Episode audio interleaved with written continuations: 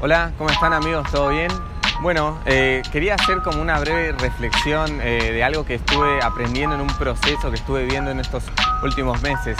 La verdad que eh, hace unos meses estuve viendo un proceso en el que me encontré en un punto donde necesitaba amigos, donde realmente me puse a plantear quiénes eran mis verdaderos amigos al estar pasando un momento malo, un momento en el que parece que todos se van y viene a tu mente que estás solo, que los verdaderos amigos no aparecen y siempre está eh, la frase que dice que los verdaderos amigos son contados con los dedos de la mano. Pero a través de este proceso y de los meses y de la gente que estuvo y no estuvo, me quise plantearlo, ver desde otro punto de vista.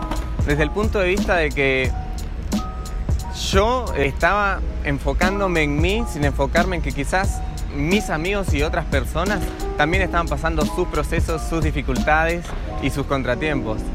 Y lo que quería reflexionar era que yo no puedo estar dispuesto a recibir algo que no doy. Si yo en mis mejores momentos tampoco estaba disponible para otras personas, no puedo darme el lujo de exigirle a los demás eso. Y no puedo eh, pedir algo que no di.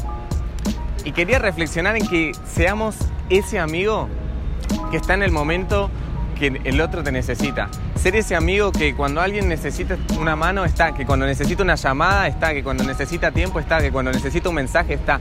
No importa cuánto tiempo llevas sin hablar, no importa hace cuánto tiempo no te ves, las amistades realmente se basan en ser y en hacer.